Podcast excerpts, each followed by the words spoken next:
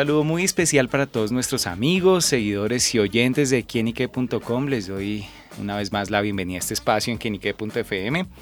Y bueno, pues como siempre nos acompañan invitados muy pero muy especiales en los que generalmente cuentan su vida, cuentan sus historias y también nos enseñan a mirar ese modo de vida, eh, algunos de una manera distinta. Y hoy, como lo decimos, eh, nos acompaña justamente una gran invitada. Se trata de una mujer que durante varios años eh, ha dejado su nombre plasmado en la industria musical.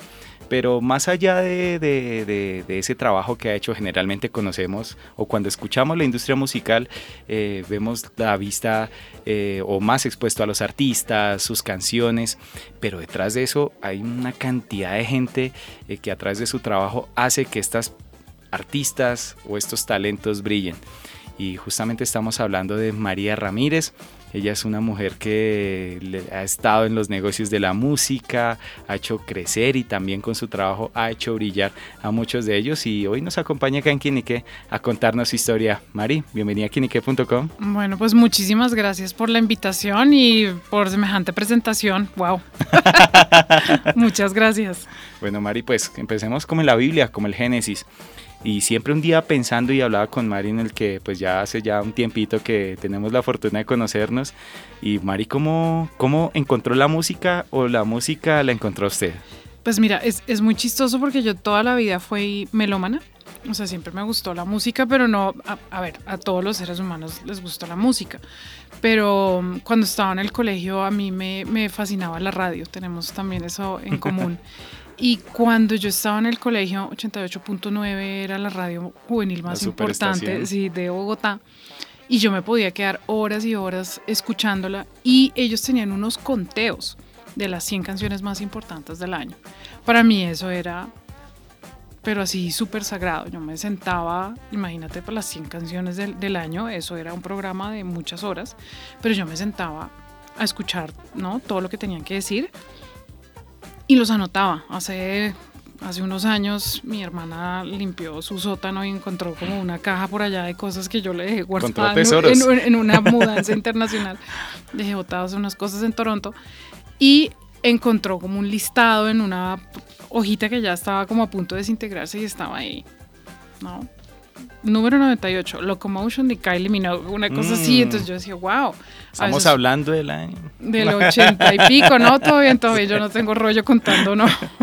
la edad que tengo, pero sí, entonces siempre fui melómana. Después en la universidad, en, una, en unas vacaciones, necesitaba un trabajo de fin de año, ¿no? Eh, pues regalos de Navidad y bueno, mis, mis cosas, mis, mis gastos. Y eh, un amigo de mi hermano, eh, su esposa trabajaba en una tienda de discos en Ottawa. Me dijo, están desesperados, vaya a, entrevista porque necesitan a alguien para la temporada navideña. Y ha sido la peor entrevista de mi vida. Yo llevaba mucho tiempo encerrada estudiando para exámenes y yo creo que no, como que no estaba al día con, con, con la música que normalmente siempre lo estuve. Me hicieron un montón de preguntas y contesté mal. Bueno, está, mejor dicho, todo mal. Creo que estaban muy desesperados y me llamaron. Eh, porque en algún momento me preguntaron, ¿pero sabe manejar una caja registradora? Y yo, sí, eso sí. Muy no, eso es una calculadora. porque sí tenía experiencia en, en, en retail. Eh, y me llamaron y ahí empezó mi carrera en 1995. Eh, em, empecé a darme cuenta cómo funcionaban las tiendas de discos, la industria de la música, los representantes que venían de las disqueras. Trabajé dos años en tiendas de discos en Ottawa, después me fui a Toronto, que es el epicentro de la industria de la música en el Canadá. Trabajé otros dos años, hice trabajo de voluntariado, em, hice un montón de cosas para aprender cómo funcionaba. Después en unas vacaciones vine a Colombia a visitar a mis padres y mm, de pura dije, bueno, vamos a ver qué pasa, mandé mi hoja de vida a todas las disqueras porque eso era donde yo quería trabajar. Y me llamó el señor Lalo Correa, hoy en día vicepresidente comercial de RCN Radio, que él era el director de, de marketing de Sony Colombia entonces. Entonces me llamó, me hizo una entrevista, me dijo, en este momento no tengo nada que ofrecerte, pero tú deberías venirte a vivir a Colombia, porque yo estudié administración con énfasis en mercadeo y sabía de la industria. Entonces me dijo... Somos colegas también. Ah, mira tú también. La radio y la carrera tenemos en común. Entonces em, ahí dije, bueno, creo que es hora de, de volver a Colombia. Yo llevaba ya como 8 o 9 años por fuera de Colombia. Me devolví. A los 15 días empecé a trabajar en Universal porque justo también una semana antes en una eh, como en un mercado musical y tuve el, el BOM de, de Toronto. Em, también fui a una charla que se llamaba Latinoamérica, la siguiente frontera. Y estaba la vicepresidenta de marketing de Universal. En ese momento Universal no tenía oficinas propias, era un sello que distribuía BMG. Yo hablé con ella y le dije, oye, me voy a volver a Colombia. Me dijo, mira, estamos buscando gente, háblate con tal persona. Él está en tal lado y no, a ver el que te dice, pero estamos buscando gente porque estamos arrancando de ceros. Llamé, me reuní con él y a los 15 días yo ya estaba trabajando en Universal como gerente de producto anglo. Em, en Universal hice seis años, donde trabajé Limp Bizkit, Blink-182, Eminem, La Pestilencia, Em, y empezó como mi carrera con, con la música local, con uh, un disco precioso que se llama Un Día Normal de Juan Esteban. Un disquito ahí nomás. Un disquito por ahí que creo que pronto está en el, la banda sonora de los colombianos. De ahí me pasé a Sony. Trabajé 15 años en Sony. En Sony, la gran mayoría de mis años en Sony fueron como la directora de marketing de la región andina. Y en el 2019 me dio la locura. Me fui de Sony a armar mi propia agencia de marketing y ya pues me tocó sobrevivir una pandemia en la mitad, pero aquí estamos ya Queen Street Talent, que es la, agencia que, que, lidero, em, pues tiene unos talentos increíbles, apoyamos a unos talentos maravillosos, tengo la fortuna y bendición de trabajar con el maestro Andrés Cepeda, con Juliana, antes conocida como Juliana Velázquez, con quien ganamos un Latin Grammy de Mejor Nuevo Artista en el 2021 Llevo la cuenta de Ocesa Colombia también. Eh, trabajamos con Juan Pablo Vega, con este man, con Ire Pelusa, Villalón Entretenimiento, un sello muy lindo de Monterrey que se llama Remix. Eh, el pianista Arthur Hanlon también, trabajamos con él. Y ya, eso es. Aquí hemos hecho ese 25, Sí, 25 años en, una píldora de dos minutos. Aquí parecido como una entrevista de trabajo. Aquí, sí, sí, aquí Mari entregándonos eh, cada paso que ha dado a través de, de, esa carrera en la música que si bien es muy extensa, también muy enriquecedora. Y antes de volver hacia ello y, y volver a lo que es ahorita actualmente Queen Street Talent, eh, ¿Cómo fue esa transición también de, de, María a, haber vivido mucho tiempo fuera de Colombia? ¿Cómo se dio? ¿Cómo fueron esos años allá? ¿Y qué, qué gringa se trajo acá? Eh, pues mira, yo como te comentaba, viví ocho años en, en, Canadá, hice mi carrera universitaria, estudié administración de empresas con énfasis en marketing. ¿Fue allá? Allá, allá, estudié en, en, una universidad en Ottawa que se llama Carleton University, eh, fue una experiencia increíble yo me fui, digamos, mi familia se fue del país por toda esa violencia del narcotráfico de los, no, de finales de los 80, principios del 90. Nunca pensé que me iba a devolver a Colombia. Eh, la verdad es que me devolví persiguiendo este sueño de la música. Y bueno, ya un año después de unos meses de vivir acá en Colombia, pues conocí a mi marido. Y el, amor. Historias, sí. eché, raíces en, en, en, Colombia. Él también trabaja en, en industria de la música. Entonces Em, y ya después decidimos, eh, decidimos quedarnos. No fue fácil devolverme porque estaban unos años formativos que ya estaba uno como acostumbrándose a muchas cosas de allá. De allá que me traigo, yo creo que respeto mucho la, mm, la, la disciplina y la posibilidad de pensar en el bien del colectivo. Eso es una cosa que las, digamos que las culturas del primer mundo le, meten a uno mucho en, en, la cabeza, ¿no? De pensar más en el bien común que en, que en el bien personal. Entonces, eso lo, lo, rescato y la disciplina y la estructura como para uno ¿no? organizarse. ¿Y cómo es ese plano familiar de, de María? Papá, mamá, hay hermanos, ¿cómo está conformado? Sí, sí, sí, bueno, eh, papá, mamá, mi padre falleció ya hace unos 15 años, eh, mi mamá eh, que es una guerrera. Eh, tengo unos hermanos que viven en Canadá, ellos sí no se devolvieron, ellos no se enamoraron de una colombiana o un colombiano, entonces ellos sí se quedaron por allá. Y hoy en día pues mi círculo es mi esposo con el que llevo 25 años de, de, relación, como te digo, él también trabaja en industria de la música y pues en mi casa se respira música todo el tiempo. 24/7, sí. Tengo dos hijos y tres perros. Es. ¿Cómo es compartir también con, con, la pareja justamente que van casi el mismo, como la misma corriente? Yo, yo creo que esa posibilidad de hablar el mismo idioma es algo que hace que siempre tengamos tema en común, ¿sabes? Yo me acuerdo hace mucho tiempo en, en la universidad, con, estaba saliendo con, con alguien y, y, me acuerdo haber escuchado el álbum Boleros de Luis Miguel. Y claro, a mí se me mueve todo porque esos boleros, esa música de los padres y de los abuelos está metido por allá. por Armando Manzanero. Creo que sí, está como por allá atrás en el cerebro y en el corazón de uno, en el estómago y uno reacciona a esa música. Me acuerdo de haber dicho, uff, qué canción tan absolutamente preciosa, obviamente siempre me gustó la música de Luis Miguel. Y esta persona se volvió y me dijo, pues a mí se me hace como whatever porque no la entiendo y se me hace que no, o sea, guácala. Yo me sentí súper ofendida. Dije, miércoles, yo creo que hay unas cosas que para mí, para mí, María Ramírez, son demasiado importantes. Em, y ese poder como hablar en términos de la música con mi pareja es, es, es, es increíble. Eh, yo creo que aburrimos a cualquiera porque lo que te digo, podemos hablar de música 24/7. Él está muy especializado en música electrónica, pero siempre estamos como, oye, ¿qué piensas de esta canción? ¿Qué opinas de esto? ¿Qué opinas de este tweet? ¿Qué opinas de este? ¿no? Y, todo, el, todo el tiempo estamos eh, hablando de, de, la música. ¿Y los hijos musicales de los hijos, también? Eh, no, no, mis hijos son cero musicales. Es, es, un poco triste porque es una de las pocas casas donde dije, si alguien hubiera dicho voy a ser músico, todo el mundo hubiera lo hubiera... Perfecto, claro, todo el mundo lo hubiera aplaudido. Em, pero no, no, son... Eh, sí son más dados a industrias creativas. El mayor está estudiando periodismo con énfasis deportivo. Y la chiquita, vamos a ver, sí, sí, pero a ella le gusta el diseño. ambos están como con, con carreras eh, alternativas, sí, pero no. No hay abogados y no hay médicos. sí. sí, tal cual, así como, o ingeniero, como en la familia. Sí, sí.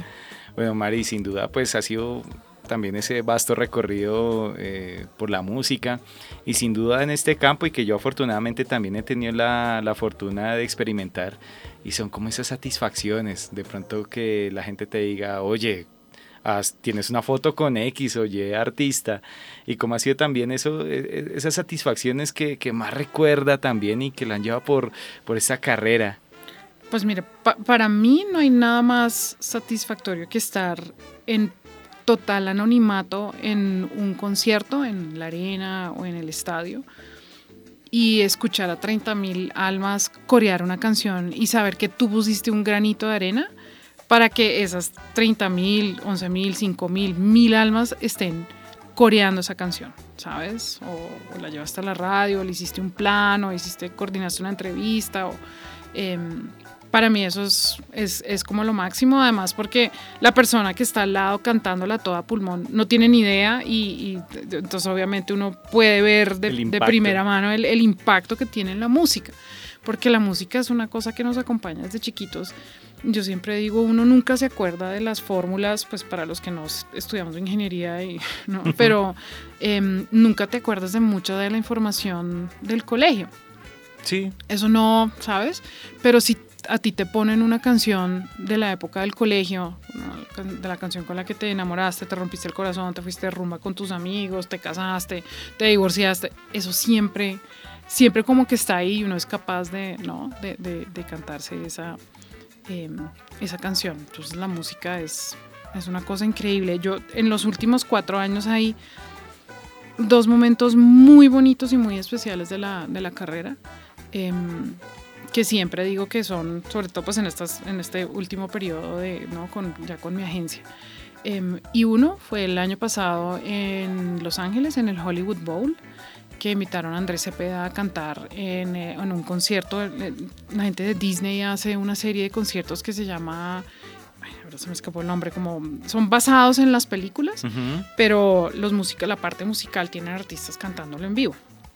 Entonces llevaron Encanto al Hollywood Bowl Y obviamente mostraron la película en una, en una pantalla gigante, pero toda la parte musical salían los actores y bailaban, cantaban y actuaban. Y una cosa súper linda. Invitaron a Andrés a cantar Dos Oruguitas. No, eso fue además una cosa que nos llamó mucho la atención y yo creo que a veces no alcanzamos a, a, percibir el impacto que Disney haya hecho una, una, una, película sobre Colombia y es que uno asumía que todo el público que iba a ir, sobre todo en una urbe tan grande como Los Ángeles, iba a ser mucha comunidad colombiana y mucha comunidad latina. Pero alrededor nuestro había... Anglo. Sí, realmente gente no latina, no colombiana, cantando todas las canciones, reaccionando a la película. Entonces ese fue un, momento muy, muy, muy bonito de, la carrera. Y el segundo tiene que ser el Latin Grammy de Julio. No sé si hay un video en mis redes donde yo estoy llorando y llorando y llorando y llorando cuando nos encontramos, ya después de que ella la llaman a tarima, se lo entregan y nada, sale. Como mejor artista revelación. Sí, mejor nuevo artista. Mejor nuevo artista. Mejor nuevo artista. Entonces yo quedé, los cinco. Yo quedé sorprendido viendo la gala, porque primero no lo esperaba, o sea, no porque, pero es que es una carrera tan... Claro, nadie se lo esperaba. Tan, tan veloz que ya tenía ese crecimiento, wow. Claro, nadie se lo esperaba, porque nosotros, me acuerdo que llegamos y todo el mundo nos decía como, ay, tan bonitos, pero no se lo van a ganar. Sí, uno, el hecho de estar no hace que se queda, uno se queda con la nominación a veces. Claro, y, Juliana decía mucho eso, ¿no? Decía como, no, pues para mí lo importante es estar nominada. Y ella me decía, Mari, yo vengo aquí a gozar, esta es una gran oportunidad, o sea, todo bien, porque claro, yo creo que yo arrugaba la cara cada vez que alguien nos decía como, ah, pero no se lo van a ganar. Y ella me decía, todo bien, tranqui, aquí estamos haciendo un montón de cosas que nunca nos imaginamos, ¿no? Y, la verdad es que cuando haces parte de una gran corporación, como pues lo son Sony y Universal, y vas a, estos eventos es una cosa, pero cuando vienes desde ese mundo independiente que sabes que hay que remar y hacer todo con tanto, tanto esfuerzo, em, había como mucha más satisfacción de poder lograr ese, ese, ese Latin Grammy de Juliana. Bueno, sin duda esos momentos cumbres que siempre estarán ahí en esa memoria y corazón de Mari. Y, y yo pregunto, ¿Cómo hace Mario, también como muchos también empresarios en la industria musical, de pronto para tener ese ojito afinado, ¿no? De que, bueno, lancemos este proyecto o hay este artista o que pronto, uy, este tiene cosas para ser grande. Yo sé que no hay como la fórmula mágica, pero, pero ¿qué puede tener ahí como, como esa parte ese ojito afinado? A ver, no, hay una fórmula, no es una fórmula científica, ¿no? Que eso no es matemáticas. Eso no son matemáticas. Eh, no siempre le pega a uno, así como siempre uno se acuerda de las, de las historias de éxito, siempre hay unos proyectos que a uno se le quedan en remojo que uno dice, y sabes que nunca es por falta de talento.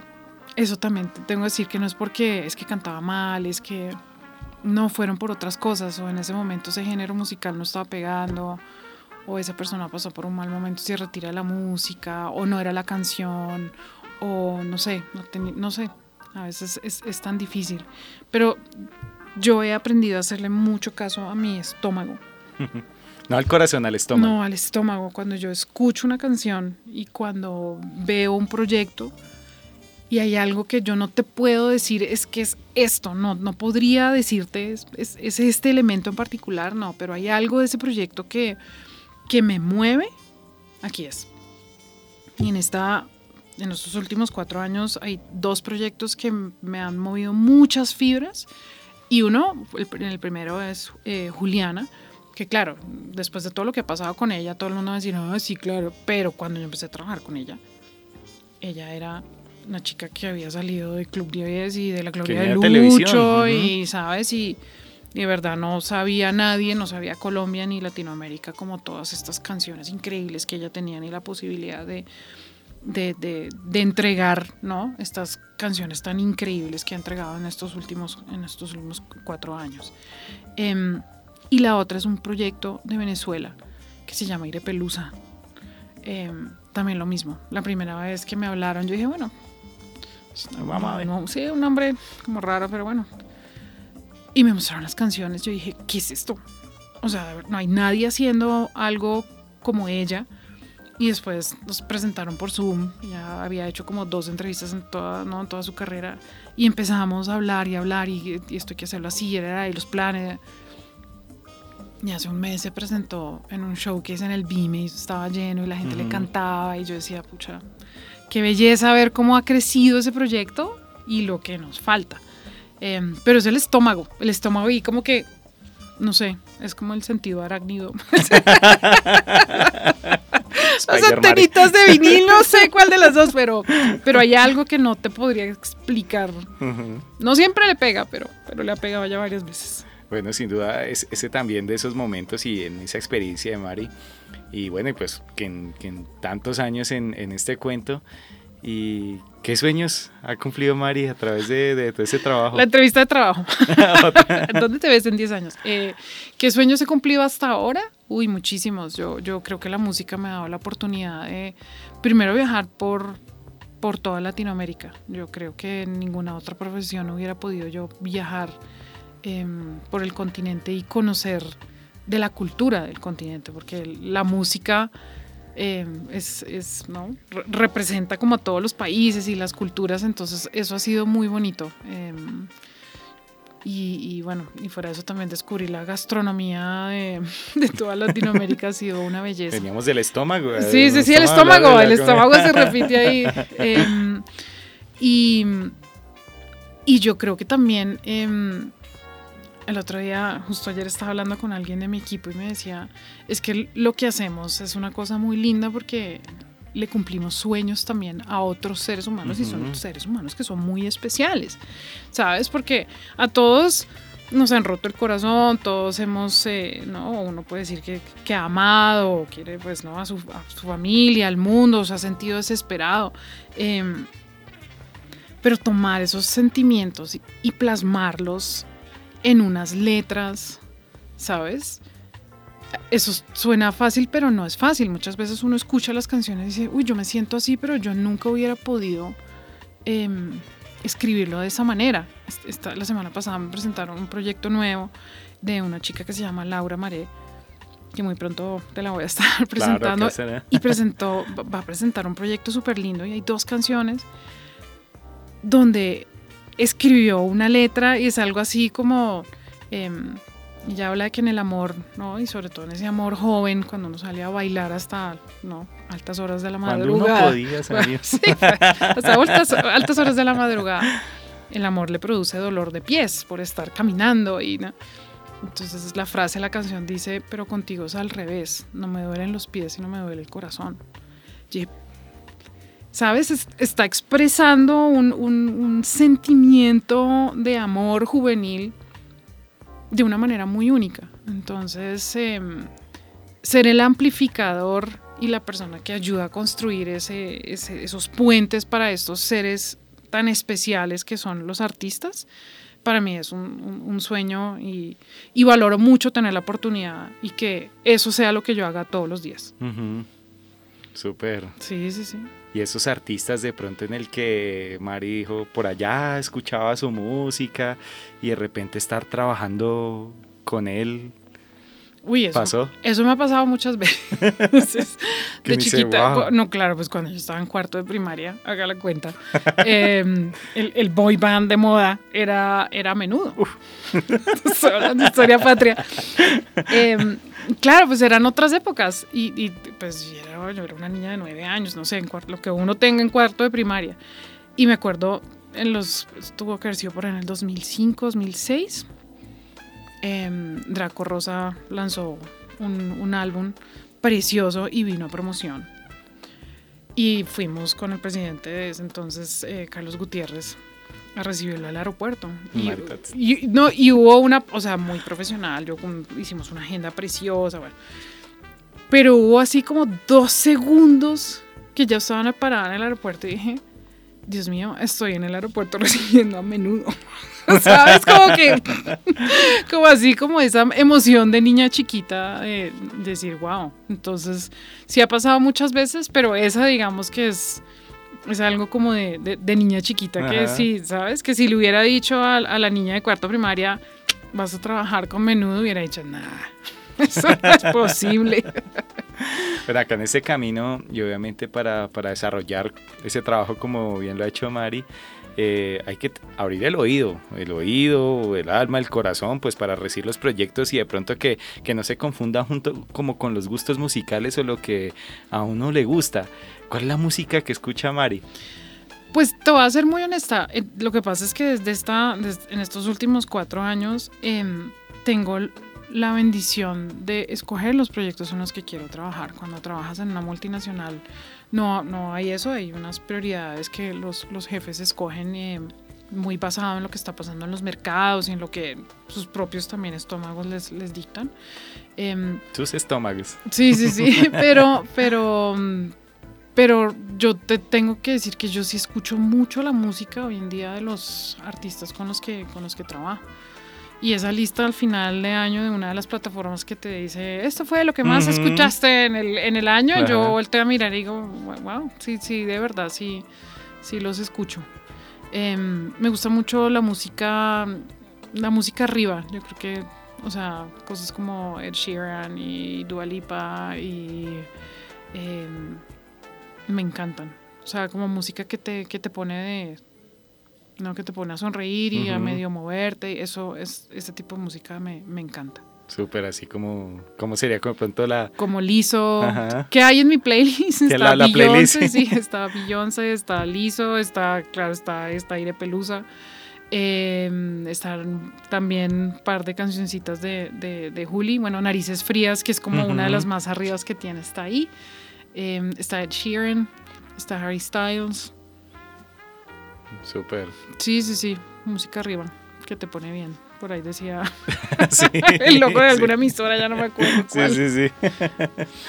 bueno, Mari, también en este, mm, en todo ese recorrido, pues hace poco también eh, Mari dio la noticia y conocimos también de primera mano que tuvo un reconocimiento muy importante y es una de las mujeres latinas más influyentes en la industria musical.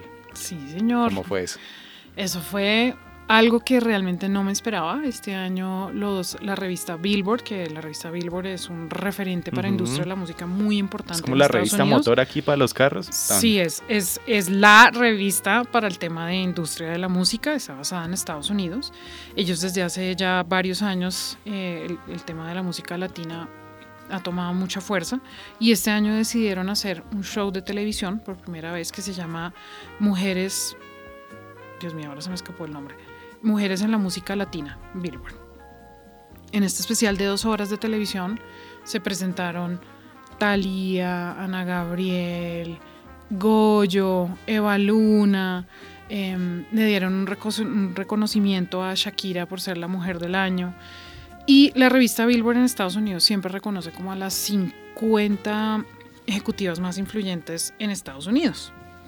Este año decidieron en, esta, en esta gala eh, reconocer a, a 49 ejecutivas de Estados Unidos, de las cuales cuatro había como cuatro de una cosa que es como four under 40, cuatro mujeres que están muy jóvenes que, que, están haciendo cosas muy interesantes y muy importantes.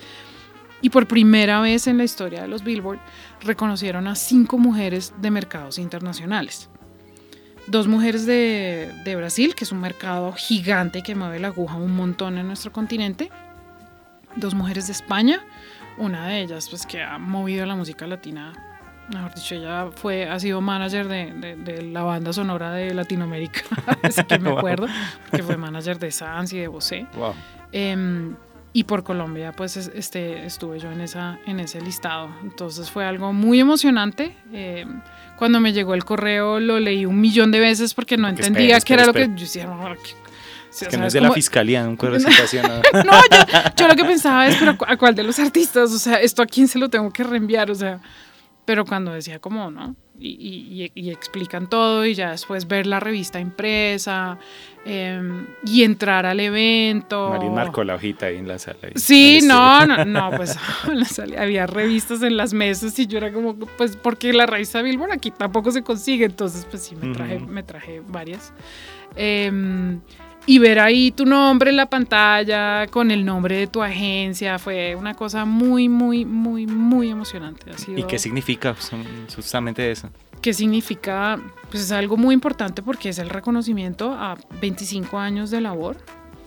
25 años no solo trabajando en el mercado colombiano, sino una de las cosas que más me apasiona es de llevar la música colombiana a otros mercados.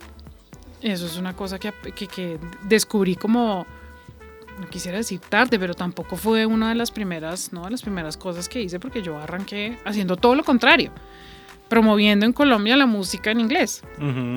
Y ahora lo que estoy haciendo es promoviendo la música eh, colombiana en, en, otros mercados. Entonces, reconocer esa labor es, es increíble em, y ver que desde un mercado en medio de todo tan pequeño como es Colombia, pues porque somos unos grandes exportadores de música. Hay mucho talento en este país en diferentes géneros, en diferentes Creo que ahorita Colombia está viviendo un buen momento. Sí, llevamos como 10 años en este, buen, en este buen momento. Em, pero a nivel de consumo no somos un, un, mercado muy grande, ¿sabes? Entonces, que reconozcan a alguien porque lo mío es, es, el consumo de la industria, ¿sabes? De un mercado como Colombia, es, creo que es algo, es algo eh, maravilloso. Entonces, Em, ese día, ese día se acabó el evento y yo, yo miraba a mi marido y le decía, yo no quiero que esta noche se termine, que esta noche no se termine, que esta noche no se termine. Entonces fue... Es que ¿Cómo celebró Mari? Sí, sí, sí. ¿Cómo celebré? Uf, mejor dicho, me, me, me gocé todo el día pensando en lo que iba a hacer. Em, yo soy muy fashionista, ese es como el, el, mi hobby. Entonces desde temprano me arregló una señora que colombiana que es increíble, ella hace maravillas, em, que se llama Durby. Y me gocé eso también, ¿sabes? O sea, hablando con ella, me hizo reír un montón, bueno, después alistándome, yendo para, para allá, caminando. Eh, yo creo que estaba como una niña chiquita ese día, como la fiesta de 15 años. Tomé fotos con todo el mundo. No, estuvo delicioso. Y después del evento, eh, estuve como muy pendiente de, pues, de lo que estaba pasando en Tarima. Eh, y después del evento nos fuimos a, nos fuimos a comer con, con Goyo y con su equipo de trabajo. Pues a, Goyo la conozco también desde hace mucho tiempo porque tuvo la fortuna de trabajar también todo el proyecto de Chucky Town en, en Sony. Súper. Entonces, e, eso fue. Esa fue la, la, la, celebración. Y hablemos justamente de, de, ese que parte que fue también responsable de, de ese reconocimiento y es esa propia agencia, ese ya como lo dice uno, el, el, sueño de muchas personas también es emprender, el forjar su propia empresa y, y en qué momento eh, Mari dijo, bueno, aquí ya fue, quiero mi camino, quiero lo que es mío. Yo, yo te tengo que admitir que yo no pertenezco a una generación, o por lo menos yo no era una persona que, que pensara que, hubiera, que, que, quisiera emprender, ¿sabes? El, el amor por el emprendimiento es algo que llegó un poco después, nunca estuvo en el radar desde, desde el principio. Em, hubo en el 2017 o 18, me aceptaron para un curso en Harvard que se llama eh, The Business of Entertainment, Media and Sports. Es un curso de cuatro días súper intenso donde solo se habla de casos de la industria del entretenimiento e innovación. Em, donde yo pensé que íbamos a hacer como el 80% de industria de la música, pero éramos solo cuatro personas de industria de la música, el resto era de, de, de, deportes. Y yo creo que en ese momento yo dije, hay mucho por hacer, porque la gran mayoría de los deportistas que, toman ese curso. O sea, yo estaba, mi, compañero de estudio fuera de eso es Michael Strahan. Michael Strahan es el, uno de los presentadores de Good Morning America, que fue futbolista de fútbol americano mucho tiempo. Em, pero una de las cosas que aprendí en el deporte es que los, los deportistas desafortunadamente se tienen que pensionar demasiado jóvenes en la vida. Sí, ya 35 años, ya es un, entre comillas, anciano para. Sí, ya, ya, ya. Te, toca, o sea, imagínate pensionarte de algo a los 35 años. Entonces, a ellos les toca pensar en emprendimiento e innovación muy temprano en sus vidas. Y para mí eso fue una lección increíble. Yo decía, porque yo a mis, no, en ese momento tenía que tener 44 años, nunca había pensado en esto. Y ese curso sembró en mí esa, como esa semilla, esa, esa inquietud. Dije, no, yo creo, yo creo que se puede. Después eh, me di cuenta que quería hacer muchas más cosas de lo que estaba haciendo en el trabajo que estaba en ese momento. Y ya tomé la decisión, dije, bueno, si no es ahora, no va a ser nunca. Eh, a mediados del 2019 me, me retiré de Sony y armé mi agencia y a los seis meses después llegó la pandemia y bueno, me, quería, pegar un tiro. Claro, porque estaba yo en un puestazo con una compañía donde conocía a todo el mundo, conocía los procesos, sabía exactamente, ¿no? Muchas cosas y retirarse, arrancar de ceros, pues no, no, no fue tema fácil. Pero cuatro años después, pues enos aquí haciendo cosas diferentes, todos los días aprendiendo. Eh, hacer cosas nuevas y, cosas diferentes, pero yo creo que para emprender, em, yo hice un ejercicio muy interesante antes de tomar, antes de, ¿no? de, empezar la empresa y yo y siempre digo que esto algún día va a ser un podcast o, o tengo que escribir un libro con esto, pero yo me reuní como con 10 o 15 personas, emprendedores, y les dije, si usted tuviera que darle un consejo a alguien sobre el emprendimiento, ¿qué le diría? Y estos son 15 personas de industrias diferentes, no fueron solo entretenimiento, ¿no? Y cada una de estas personas me dio un consejo maravilloso que he aplicado, ¿no? Desde tienes que prepararte seis meses antes, o sea, no puedes, no puedes eh, ya renunciar y después al otro día sentarte enfrente de tu computadora a pensar qué vas a hacer con tu vida, ¿no? Eh, desde una, una financiera que me enseñó a calcular cuál es mi costo por hora en, el tema, ¿no? En el tema profesional, porque cuando estás en la independencia uno más o menos tiene que, calcular cuántas horas de, de, trabajo me va a requerir este proyecto y cómo lo valorizo y cómo lo comercializo y cuánto cobro por esto, que es... es y cuánto me va a quedar, Claro, que es, que... es un tema muy complejo.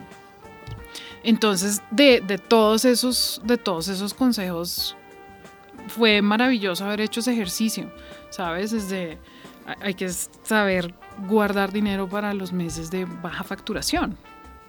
Porque aquí soy yo la encargada, de, ¿no? Soy la que tiene responsabilidad hacia otros. Y si no lo hago bien, pues la primera quincena que no llega es la mía. entonces... Es que mi prima a mí... No, entonces, eh, haberme reunido como con todos estos emprendedores y, fue, algo, fue algo maravilloso porque hubo, hubo muchas, ¿no? Y desde diferentes ángulos, ¿no? Desde los familiares, de, de, de todo. O gente que me dijo, al año vas a saber lo que no estás dispuesta a hacer. Porque a veces cuando uno sale y la gente le dice a uno, ¿qué es lo que quieres hacer? Yo no tenía tan claro qué era lo que quería hacer, pero tenía exageradamente muy claro lo que no quería hacer. Y alguien me dijo, ese es un excelente punto de partida. Porque eso te va a dictar qué es lo que quieres hacer. Ahora trata de pensarlo de una manera diferente. Entonces, ese fue un ejercicio muy interesante. Y sin duda pues también ha, hecho ese, esos caminos, esos pasos de, de, empresaria, de ser mi propia jefe. Sí, sí. Tremenda jefecita. ¿Se pone horario o no? Uy, yo soy, yo soy muy, eh, muy, muy disciplinada con, con, muchas cosas, ¿sabes? Y en eso sí, em, que también otra, otra emprendedora me dijo, uno requiere más disciplina el emprendimiento y la independencia que estar trabajando, ¿no? En, en una corporación, en una empresa. Y sí, tengo, tengo horarios, tengo 18 millones de listas. Eh, en lo que es con mi equipo, con todo lo, el, calendario, las cosas por hacer, los tiempos en los que hay que hacerlo. Sí, soy sí corrigida en ese. ¿Cuántas personas conforman el equipo de...? Hoy en día somos 13 personas. 13. Somos 13 personas en la agencia entre el equipo, em, el equipo administrativo financiero, eh, el equipo legal, el excelente equipo de marketing que tengo, porque también gracias a, ese equipo fantástico es que podemos hacer todo lo que, todo lo que hacemos. Mari, los sueños, donde se proyecta, donde quiere llegar. ¿Dónde te ves dentro de 10 años? Em, Sabes que no, dentro de 10 años, no sé, no estoy tan segura, no estoy tan... A ver, una de las, de, una de las eh, lecciones de aprendizaje de, de, la pandemia y también del emprendimiento em, es que hay que darle mucho espacio a la vida personal, ¿sabes? cuando yo me gradué de la universidad, a mí lo único que me importaba era ser una ejecutiva y tener una super carrera, digamos que no, todo lo demás era como una distracción, no, no, había, no había tiempo ni interés para, para, para, todo el resto. Pero después la vida va pasando y te das cuenta que... Es que el esposo, bueno, madre, Que la vida, que la vida pues. personal es, es importante. Eh, que tener una pareja es, es, chévere porque la vida en pareja pues es, es más agradable, siempre hay alguien eh, con quien contar las cosas, ¿no? Em, hasta con quién pelear, ¿sabes? O sea, uno como ser humano necesita, necesita eso, necesita la, la compañía, la familia, el tema de los perros, pues también tengo una mamá, ¿sabes? También tengo unos hermanos, las amigas que me ha venido dejando como toda esta carrera también, que digamos que al principio era un poco como zafada y no le prestaba atención a eso y ahora soy un poco más juiciosa de, oiga, llevo tantas días o tantas semanas sin hablar con esta persona. ¿Cómo estará, sabes? Entonces, yo creo que en, eh, eh, los próximos 10 años me veo dándole eh, mucho equilibrio a, mi, a, mi, vida personal, a los perros.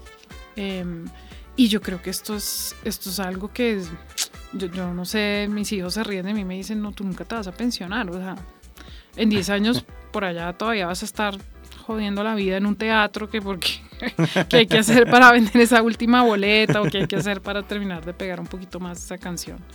Entonces seguro, seguro estaré en esas. Está por allá con Juliana en... Sí, cuando Juliana ya esté grande y con hijos, jodiéndole la vida. Sí, sí, sí. Sí, seguramente. Bueno, pues hemos hecho un pequeño repaso porque yo sé que de pronto hay también muchísimas más historias, anécdotas de María Ramírez, esta gran ejecutiva, emprendedora y pues se nota que es una mujer que sin duda a través de, su conocimiento pues nació y trascendió también en la industria musical y también me, dejó sonando mucho, eh, es una mujer que le ha cumplido los sueños a personas tan especiales como son los músicos y los artistas.